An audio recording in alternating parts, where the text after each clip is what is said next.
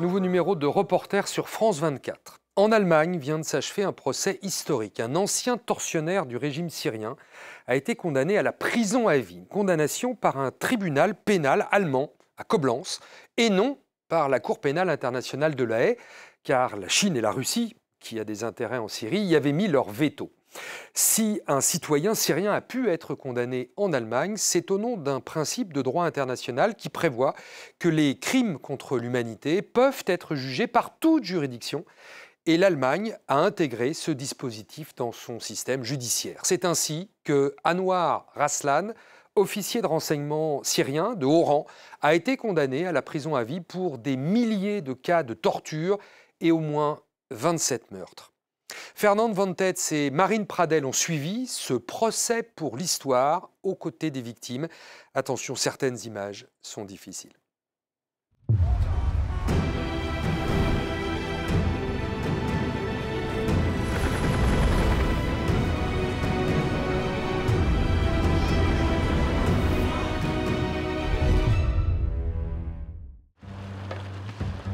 Au confluent du Rhin et de la Moselle, Coblence.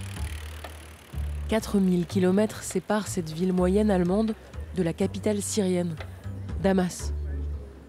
Pourtant, c'est ici que se tient le tout premier procès pour crime contre l'humanité contre un haut gradé syrien. Ce matin, le petit palais de justice de la ville peine à accueillir les victimes, familles de disparus et leurs avocats pour le verdict près de deux ans après l'ouverture du procès.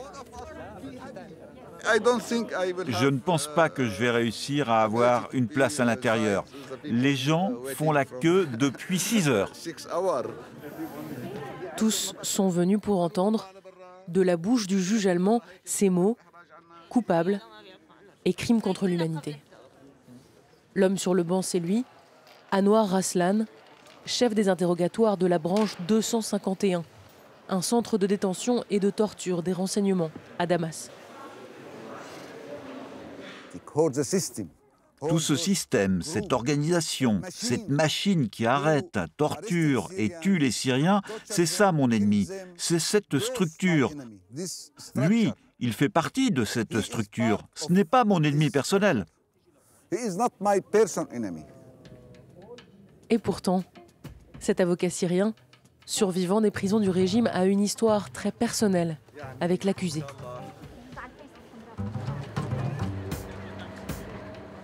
Anwar al-Bouni est kidnappé en 2006 en pleine rue à Damas par un certain Anwar Raslan. Dès sa sortie de prison, il fuit le pays et se réfugie à Berlin en 2014 avec sa femme et ses enfants dans ce centre pour réfugiés. Quand je suis arrivé, j'habitais là, dans cet appartement au deuxième étage.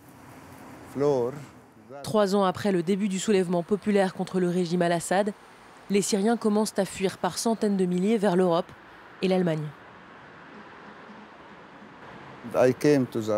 Je suis passé par le sas d'entrée, ici pour sortir, et c'est là que je l'ai vu pour la première fois, là, dans cette petite rue.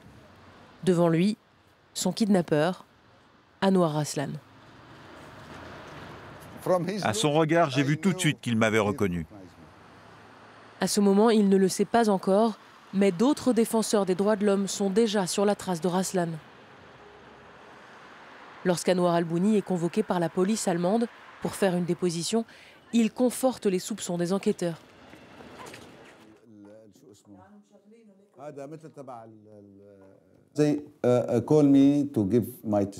Ils m'ont appelé pour prendre mon témoignage et m'ont demandé s'il y avait d'autres victimes qui voulaient se joindre à la procédure. Alors bien sûr, je les ai aidés parce que la plupart des victimes et des témoins, je les connaissais déjà et je les avais défendus à l'époque, quand ils avaient été arrêtés et détenus au centre 251. Dans son petit bureau berlinois, Anwar al-Bouni compile les témoignages contre Raslan, mais aussi contre des dizaines d'autres criminels de guerre syriens présents sur le sol européen et pas un jour ne passe sans une alerte. Sur Messenger, quelqu'un a localisé un des criminels qui l'a arrêté et torturé.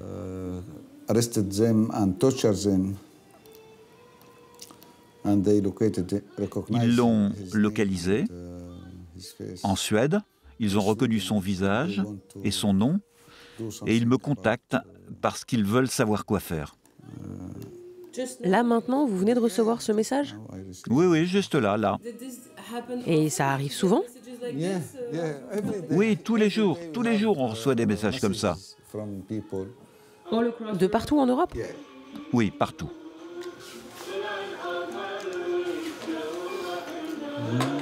En 2019, Anwar Raslan est arrêté, ainsi qu'un de ses subordonnés au sein de la branche 251. Il faut préparer le futur procès, un procès non pas à la Cour pénale internationale, à cause des vétos russes et chinois, mais un procès de droit allemand, avec des avocats allemands, comme Patrick Crocker. Il représente 9 des 24 survivants qui composent les parties civiles.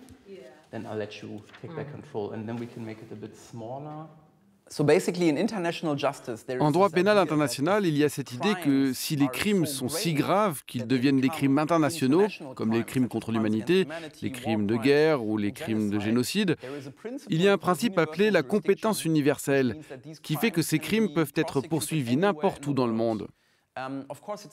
Bien sûr, cela dépend de l'État, de comment chaque pays incorpore ce principe de compétence universelle dans son propre droit.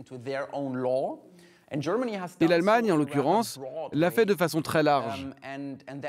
Et c'est pour cette raison que le procureur fédéral allemand a pu commencer à enquêter sur les dossiers syriens dès 2011. Cela fait quatre ans que Patrick Crocker travaille sur ce dossier. Convaincre ses clients d'aller témoigner devant le tribunal n'a pas été facile, car même réfugiés sur le sol européen, la peur est toujours là. Les services secrets syriens, les Mukhabarat, ils viennent taper à votre porte. Je veux dire, chez votre père, votre neveu, votre frère, votre mère, et ils disent Écoutez, on a appris que votre fils ou votre nièce veut témoigner au tribunal de Coblence. Et on n'est pas très content. Vous devriez vraiment lui parler. Et le message est très clair pour tout le monde. La prochaine étape, c'est que cette personne va se retrouver en prison et sera torturée. Parmi ses survivants, Rowaida Kanaan. Aujourd'hui, elle est réfugiée politique en France et étudiante à l'université. Mais au début de la révolution en Syrie, la jeune journaliste de radio rêve de démocratie et de liberté. En 2012, elle est arrêtée à Damas et conduite au centre 251. Quand je suis arrivée à la branche 251, la torture a commencé. Ils traitaient les détenus comme des choses, pas comme des personnes. Pour eux, il n'y a aucune limite à la douleur qu'ils peuvent vous faire endurer. Lorsqu'ils m'ont emmené à l'interrogatoire, ils m'ont battu. Et j'ai vu des jeunes hommes pendus au plafond, par les poignets les uns à côté des autres, nus, en train d'être battus. Tous les jours, il y en avait des nouveaux. Après l'arrestation de Raslan, Rowaida se rend à Berlin pour être interrogée par la police. Dix heures de questions, intimes et difficiles. C'était fatigant sur le plan psychologique et physique. Et cela m'a rappelé un souvenir que j'essaie d'oublier. Puis en novembre 2020, elle vient témoigner devant la cour, à Coblence. Face à elle, sur le banc des accusés, Anwar Aslan. Je le regardais tout le temps. Je voulais qu'il me regarde. Je voulais lui dire voilà, maintenant, toi et moi, on est tous les deux devant un tribunal. En quatre heures d'audience, il ne m'a jamais regardé. Jamais. Le principal défi du procès, c'est de prouver le caractère systématique et institutionnalisé des tortures. Ce qui va faire de ces crimes des crimes contre l'humanité.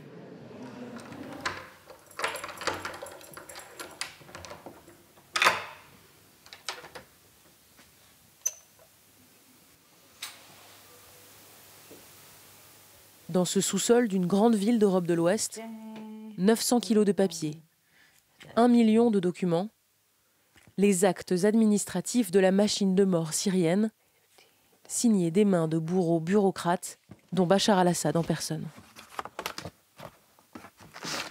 Nerma Jelassik co-dirige la CIJA, la Commission pour la justice internationale et la responsabilité des crimes. Elle est un des trois visages connus de l'organisation, sur une centaine de membres, tous anonymes.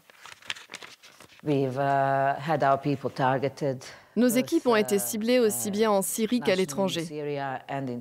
Alors nous avons dû mettre en place des règles de sécurité très strictes. Et les fois où on a eu des brèches dans le protocole de sécurité, on a dû tout modifier.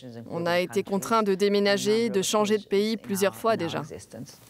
La CIDJA a exfiltré la plupart de ces documents des bâtiments officiels syriens quand une grande partie du territoire était aux mains de l'opposition jusqu'en 2016. Et dans la masse, ils ont retrouvé des comptes rendus d'interrogatoire signés de la main d'Anwar Aslan. Euh, Les documents de la CIJA sont très importants parce qu'ils montrent l'implication directe de l'accusé, mais aussi parce qu'ils montrent son rôle et celui de ses équipes dans ce tentaculaire archipel de violence et de torture qui était déployé par le régime. Un autre élément clé du procès, les photos du dossier César, du nom d'un officier des renseignements militaires qui a exfiltré de Syrie les photos des corps de plus de 6000 Syriens morts de faim et de torture dans les centres de détention du régime. Privation de nourriture? Là, c'est une mort due à un choc brutal sur la nuque. Ça, c'est la compression des tissus du cou. Cet expert légiste a passé trois ans à analyser 27 000 clichés du dossier. Devant la cour, il les a détaillés, cliniquement. Euh, à la fin, et parce qu'on a étudié ces photos sur une longue période, on est arrivé au point où on pensait avoir déjà travaillé sur une photo. Je me disais, je me suis trompé, j'ai repris un dossier déjà étudié et je me retrouve à analyser une photo sur laquelle j'ai déjà travaillé. Jusqu'à ce que ça devienne clair à un moment donné. Oui, les cas sont en fait très similaires au sein d'une prison, mais aussi entre les différents centres de détention. Et c'est comme ça que nous avons apporté les preuves de l'existence d'une forme de système qui régit la façon dont les gens sont traités et sont blessés dans ces prisons. Anwar Aslan admet que la torture était systématique, mais nie toute implication personnelle.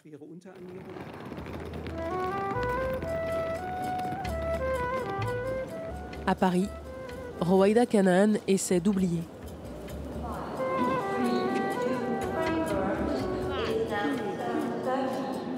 Mais une dernière fois, elle a choisi d'aller s'asseoir face à son bourreau.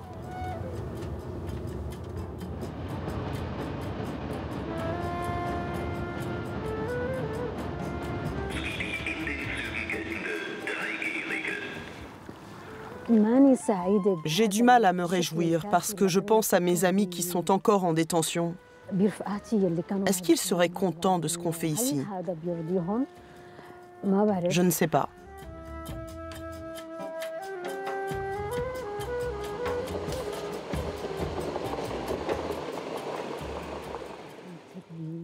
Jeudi 13 janvier, après 100 jours d'audience, le procès arrive à son terme. J'ai essayé de dormir, mais je n'y arrivais pas. Je pensais tout le temps à ce qui allait se passer aujourd'hui. Deux heures plus tard, le verdict est annoncé. La prison à vie pour Anwar Aslan.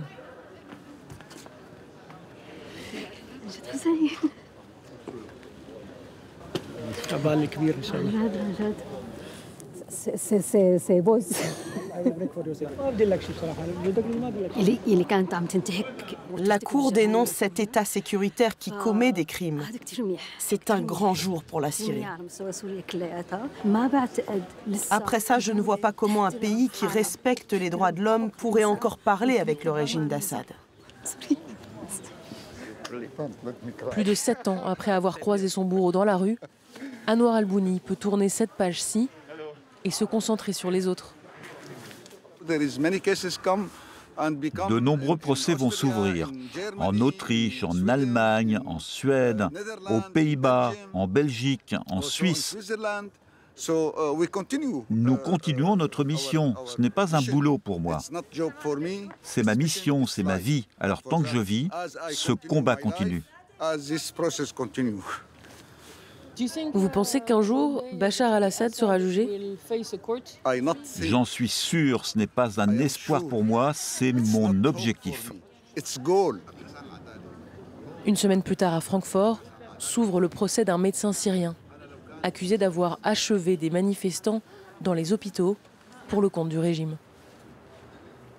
Lui aussi pensait s'être trouvé une nouvelle vie en Europe.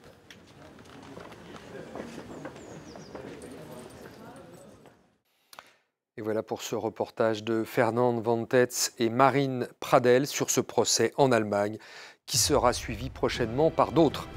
C'est la fin de ce magazine. Merci de l'avoir suivi. On se retrouve la semaine prochaine pour un nouveau numéro de Reporter sur France 24.